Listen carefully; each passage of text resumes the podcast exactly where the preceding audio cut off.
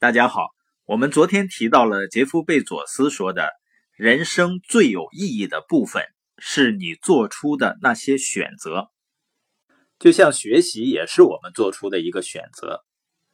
那实际上，生活中的很多选择是需要勇气和信心的。那我们今天看一下缺乏自信的根源，在我们身边啊。也经常会看到一些特别有自信的人，他们取得了非常大的成就。实际上，你研究一下这些人的背景，会发现其中的一些人呢，在童年的时候就受到父母的言传身教，就拥有了极强大的自信。然而，大多数的人啊，和我们是一样的，就儿童时代呢，就有深深的自卑和性格的缺陷。这种自卑和性格缺陷呢，大多都是由于年幼的时候父母对我们一些破坏性的批评、爱心缺乏等种种伤害造成的。总受批评打击以后呢，长大以后就不懂得自尊，缺乏自信，和别人相比呢，总是认为自己不够好。我相信很多人在童年的时候都有过被责骂或者被贬低的经历。而这些经历呢，会给我们内心留下深深的阴影。那你说孩子那么小也不懂事儿，你不管他不骂他，他也不听话呀。我爱人采用的正面管教的方式，我觉得挺可取的。我们的孩子两岁多，他吃糖或者巧克力呢，规定一天只能吃一块儿，而有的时候呢，他吃一块以后。觉得没解馋，还要要，这个时候他妈妈不给他，他会躺在地上打滚，然后哭。那他妈妈这个时候呢，就不会喊他，也不会骂他，而是很温和的跟他沟通，但是会很坚定，会跟他说：“是不是我们规定一天只吃一块呀？啊，吃多了对牙齿不好。如果他还继续哭闹呢？”那他妈妈就说：“那你自己想一想吧。你如果没有想明白，你就继续哭闹，然后去做别的事情。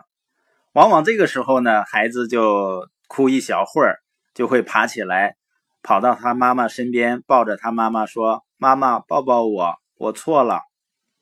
实际上，所有的父母都是爱自己的孩子的。那为什么有的孩子感受不到这种爱呢？”他会觉得自己做错了，父母就不会再爱自己了，因为会得到惩罚和严厉的批评。那我们还能重新再建立起自信吗？这里面有一个非常重要的也非常伟大的理论，就是公元前三百五十年亚里士多德的因果原理。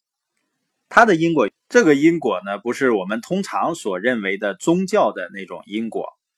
或者。人们认为的姓名会决定自己的命运，或者认为生辰八字或者星座对自己的命运有影响。我在这方面并没有研究，但是我知道的一点是，这个世界上同名同姓的人很多，他们的命运却千差万别。而且呢，同一时间、同一时辰出生的人也是非常多的，他们的命运也是差别很大。亚里士多德的这个因果原理呢，他说我们这个世界啊是有序的，所以每件事情的发生都有它背后的原因，所以称它叫因果法则，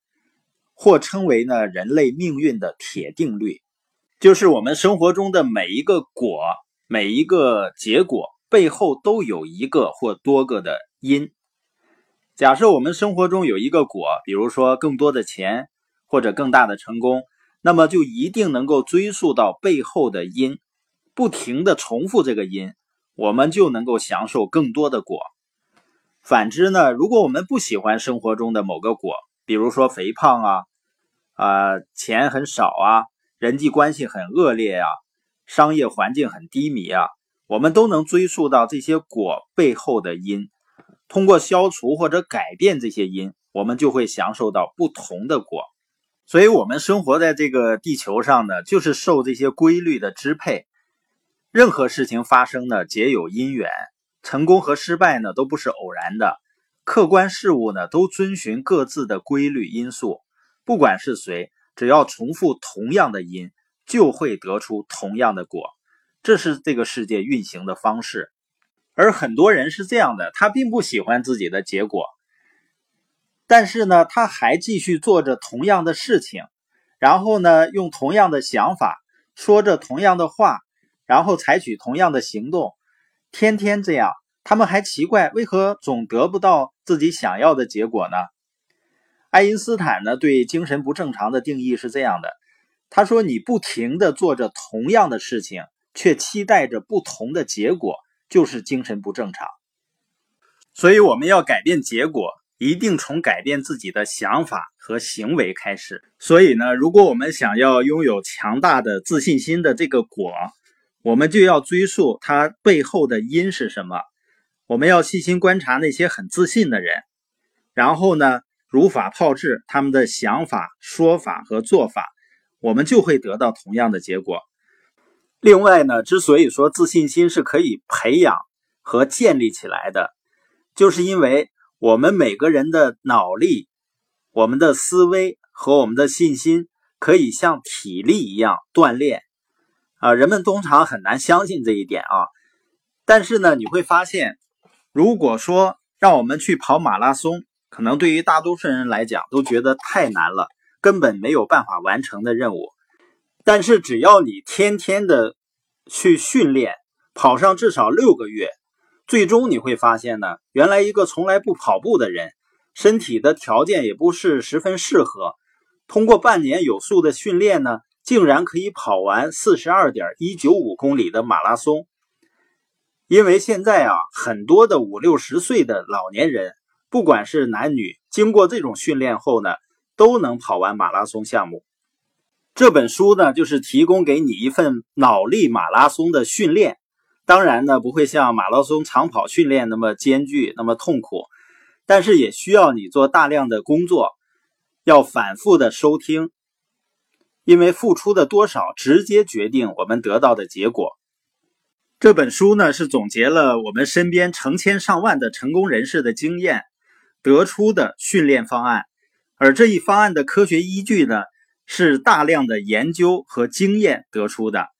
所以，如果严格的去执行这套经过验证的切实可行的方案，你就会拥有你所渴望的自信，就可以达成自己真正想要实现的任何梦想。